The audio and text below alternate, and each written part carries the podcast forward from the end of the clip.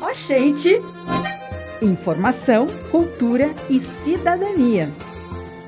Está começando agora, pelas ondas sonoras e pela internet, o programa Oxente, produzido pelos estudantes do Laboratório de Radiojornalismo do curso de Jornalismo da UFMA, Campus Imperatriz. Toda terça e quinta-feira estaremos aqui com muitas notícias, dicas, agenda, serviços e bate-papos. Universidade FM 106,9. Olá, muito obrigado pela sua audiência. É um prazer imenso estar com vocês hoje. Eu sou Pedro Sanas e estamos apresentando mais um programa Oxente na Rádio Universidade FM 106,9. Um programa mais que especial que junta a Imperatriz a São Luís pela internet e pelas ondas sonoras. Oi, eu sou Rodrigo Araújo e é um prazer estar aqui com vocês em mais uma edição. A Rádio Universidade é uma emissora parceira e que tem realizado um trabalho importante contribuído para a divulgação de informação de interesse público, respeitando a diversidade e dando espaço para a educação, ciência e cultura. Se ligue em nosso programa. Interesse público. Em 21 de março é comemorado internacionalmente o Dia da Síndrome de Down, uma condição genética caracterizada pela triplicação do 21º par de cromossomos humanos. Por isso, é comemorado no 21º dia do terceiro mês do ano. A data foi instituída como forma de celebrar a vida dessas pessoas e garantir que elas tenham as mesmas oportunidades dos demais indivíduos. A síndrome de Down é uma alteração genética presente na espécie humana desde sua origem, sendo descrita pela primeira vez em 1866 quando John Langdon Down se referiu a ela como um quadro clínico com identidade própria. A partir daí, houveram avanços em seu conhecimento, ainda que existam mecanismos íntimos a serem descobertos. Em 1958, o francês Jérôme Lejean e a inglesa Pat Jacobs descobriram a origem cromossômica da síndrome, que passou a ser considerada genética. Estima-se que no Brasil a síndrome ocorre a cada 700 nascimentos, o que totaliza em torno de 270 mil pessoas portadoras da síndrome de Down. No mundo, a proporção é de uma a cada mil. Aqui em Imperatriz, a modelo, atriz e ativista Isa Matos vem se destacando na luta pelos direitos das pessoas com síndrome de Down. Com 23 anos, Isa já estampou uma campanha pela vacinação prioritária das pessoas com essa deficiência no início das vacinações contra a Covid-19. Além disso, Isadora também faz parte do Cromossomos Mais, um coletivo que auxilia pessoas com síndrome de Down, realizando lives, palestras e oferecendo ajuda profissional às famílias. Isadora representa milhares de pessoas que têm essa alteração genética, mostrando que é capaz de realizar todas as atividades como qualquer outra pessoa. Portanto, é importante respeitarmos essas pessoas e acabar com esse estigma de que são pessoas físicas e intelectualmente inferiores. Não ao preconceito, pessoal. Anota na agenda. No dia 23 tem colação de grau na UFMA Imperatriz e tem uma turma de jornalismo. A cerimônia acontece na primeira igreja batista, ao lado do centro de convenções, no centro de Imperatriz, a partir das 6 horas da noite. A paraninfa oficial da turma é a professora doutora Wanda Maria Leite Pantoja. O orador oficial é Raimundo Oliveira Marques e na turma de jornalismo a juramentista é Iana Duarte. A patronesse é a professora doutora Isane Mustafa e a paraninfa é a professora doutora Rosiane Arcanjo. O nome da turma é Alexandre Maciel e os formandos são Yara Leal, Poliana Castro, Lorena Marques, Rebeca Ribeiro, Viviane Reis, Iana Duarte, Rafaete de Araújo, Geniede Soares, Brenda Caroline, Suzana Araújo, Joilson dos Santos e Daniel Caleb a Sociedade Brasileira de Estudos Interdisciplinares da Comunicação Intercom Nordeste e Expocom estão abertas e se estendem até o dia 5 de junho, para quem vai participar do evento, e até o dia 3 de maio para quem vai submeter trabalhos ao Expocom, um dos mais importantes da comunicação. Será de 20 a 22 de junho na Universidade Federal de Campina Grande, na Paraíba. Visite o site portalintercom.org.br para mais informações. Proseando! O bate-papo de hoje é com o diretor da UFMA de Imperatriz, professor e consultor de estatística, Leonardo Unaldo. Muito obrigado pela sua disponibilidade. O senhor esteve reunido recentemente com o reitor da UFMA, professor Natalino Salgado, o secretário do governo do Maranhão, professor Allan Kardec, o pró-reitor da AGUFMA, professor Fernando Carvalho, e o professor Cristiano Capovilha. O que foi discutido nesta reunião sobre o futuro da nossa universidade? Então, fizemos um jantar, né? É, reunindo várias lideranças, a reitoria da UFMA, pró-reitores, o secretário de Estado, o Allan Kardec, e discutimos principalmente a questão orçamentária, né? Que tem sido um gargalo nesses últimos quatro anos para as universidades, pensando nas possibilidades também de parcerias da UFMA com o governo do estado. A gente tem feito algumas movimentações algumas conversas com outros secretários, tivemos reunião também com o secretário do, do Trabalho, do governo do Estado e buscar essa aproximação né, da, da Universidade Federal do Maranhão com o governo do Estado, visando essas parcerias né, e melhorar essas relações interinstitucionais. É como o senhor acabou de falar, houve uma conversa também com o secretário de Estado do Trabalho e Economia Solidária, Luiz Henrique Lula, e toda a sua equipe há alguns dias. Entre os temas discutidos estão a parceria entre o governo do Estado com a UFMA e o projeto da nova Federal do Maranhão. Como está o andamento dessa iniciativa de criar uma universidade em Imperatriz? Primeiro, a gente discutiu algumas parcerias possíveis né, com o, o, secretário, visando estreitar essas relações, pensando em treinamentos, eventos dentro da universidade. A gente está querendo trazer a, as feirinhas solidárias para dentro da UFMA e outros tipos de eventos. Né? Então, a gente colocou-se à disposição aqui na, na região de Imperatriz, na região de Imperatriz, para poder colaborar com o governo e também eh, ter as contrapartidas devidas em relação a, a, essa parceria. Em relação ao projeto da nova federal, a gente discutiu, eh, a gente está precisando de todo o apoio possível de, de lideranças, da comunidade em geral. Eh, esse projeto da nova federal tem-se uma comissão que foi montada escreveu uma proposta e a gente espera que agora com o novo governo essa proposta vá para frente e a perspectiva é que nós possamos se emancipar da, da UFMA, né, criando a nova Federal do Maranhão aqui na região, Imperatriz, Balsas e Grajaú, inicialmente. O senhor pode fazer um balanço das ações realizadas no Centro de Ciências de Imperatriz em 2022 e quais são as demandas para 2023? Então, 2022 foi um ano muito desafiador, principalmente do ponto de vista orçamentário, né? É, as universidades é, o ano de 2022 praticamente sem orçamento.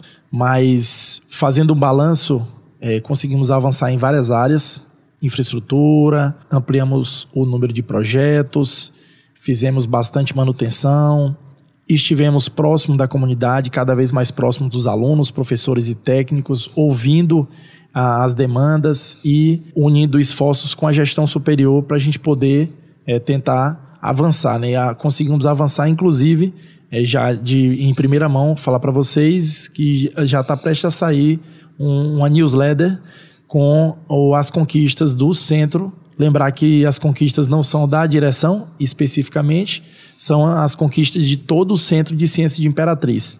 Então aí conta com a colaboração de todos os professores, técnicos, terceirizados e comunidade em geral que fazem parte da UFMA. Teremos um 2023 com a volta da valorização da educação, já que o governo federal acena com o aumento de bolsas em todos os níveis de graduação a pós-graduação e dos servidores públicos. Então, é, ainda na, na, em relação à pergunta anterior, 2023 as perspectivas elas são muito boas já, já começou-se as negociações dessa valorização, já tivemos aumento das bolsas.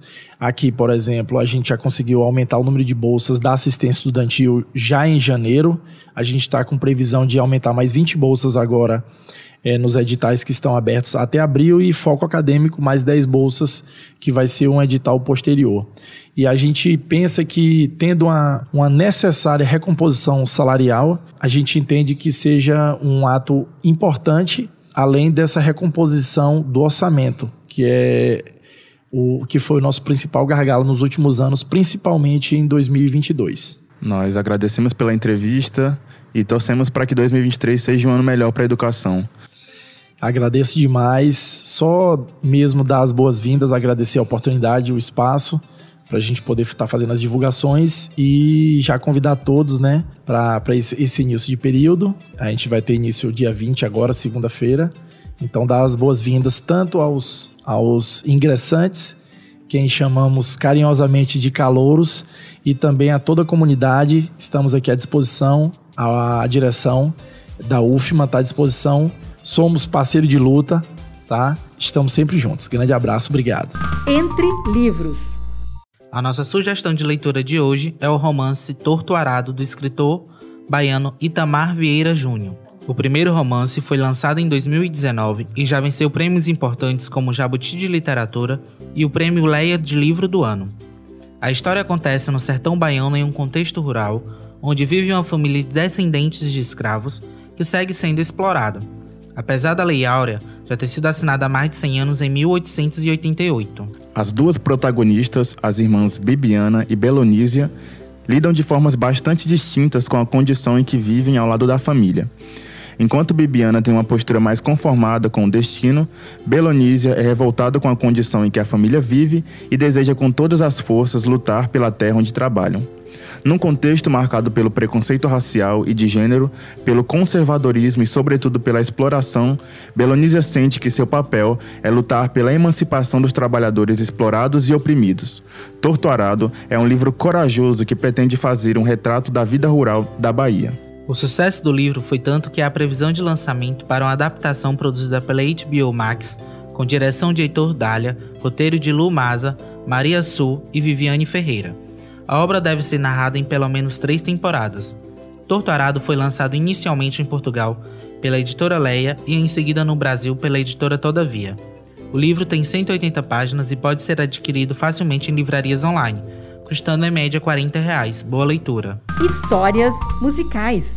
No Histórias Musicais de hoje, apresentamos a música Luz, do cantor e compositor alagoano Djavan. A canção faz parte do álbum Luz, lançado em 20 de agosto de 1982 pela gravadora Sony Records. Na música, Djavan conseguiu um grande feito ao ser convidado pela CBS, hoje Sony Music, não só para lançar, mas gravar e produzir seu álbum nos Estados Unidos fato que deu a oportunidade a Djavan para trabalhar com Ronnie Foster, um dos maiores produtores da soul music americana. Neste disco, Djavan trabalhou também com Stevie Wonder na canção Samurai. Luz é um dos álbuns brasileiros mais aclamados de todos os tempos. Em Luz, Djavan faz uso de sua escrita bastante original, fato que já o fez ser criticado por alegarem que o cantor escreve letras meio desconexas. Mas Djavan rebate explicando a forma de interpretação de suas canções, Luz é uma música sobre felicidade, amor e fé. Segundo ele, é uma linda mistura de sentimentos. Ouçam agora Luz de Djavan.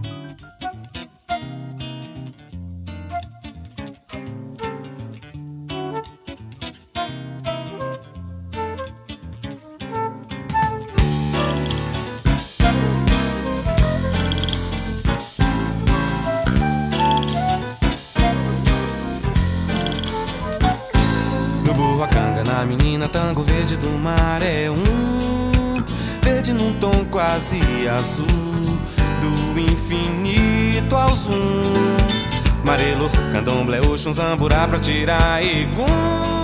O que não se vê, tá aí como tudo que há. Minha fé riu-se de mim pelo quanto triste eu falei de dor. Como se no fundo da dor não vivesse a paixão homem quer. A vida segue seu lamento um tanto flor, um leito de cheiro de amor. É amor quando não diz, é fogo por um triz. Um trem entrou no meu eu e devagou feliz. E na dor eu passo um giz,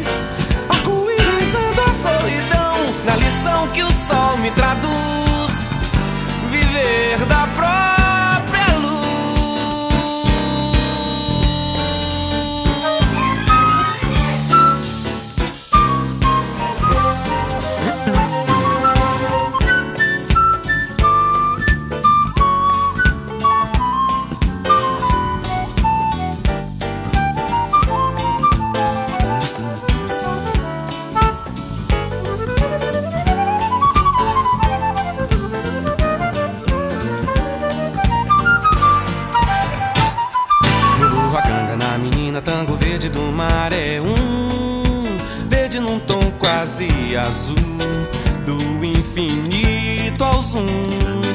Marelo, candomblé, oxum, zamburá pra tirar egum. O que não se vê, tá aí como tudo que há.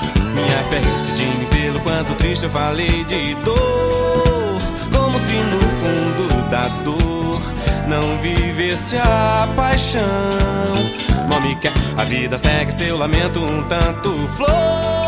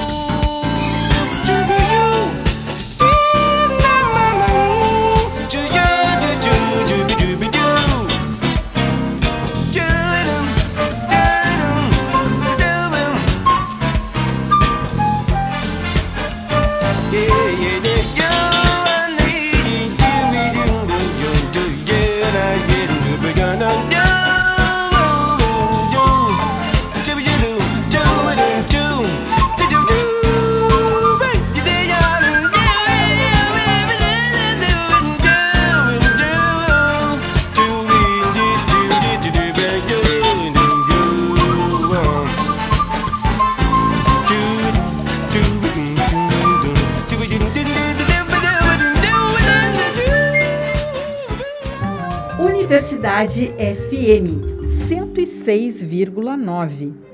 Ó, gente, vamos embora. A edição do Oxente fica por aqui e anota na agenda, quinta-feira às 10h45, estamos de volta com mais novidades sobre a nossa UFMA, nossas cidades, eventos científicos e culturais, música e bate-papo. Fiquem ligados na Rádio Universidade FM 106,9. Vem aí, Santo de Casa. Tchau. Tchau! Ó, gente, é um programa produzido no Laboratório de Radiojornalismo do curso de jornalismo da UFMA, Campus Imperatriz. A produção técnica final é da jornalista Rosana Barros e a orientação geral é da professora Isane Mustafa.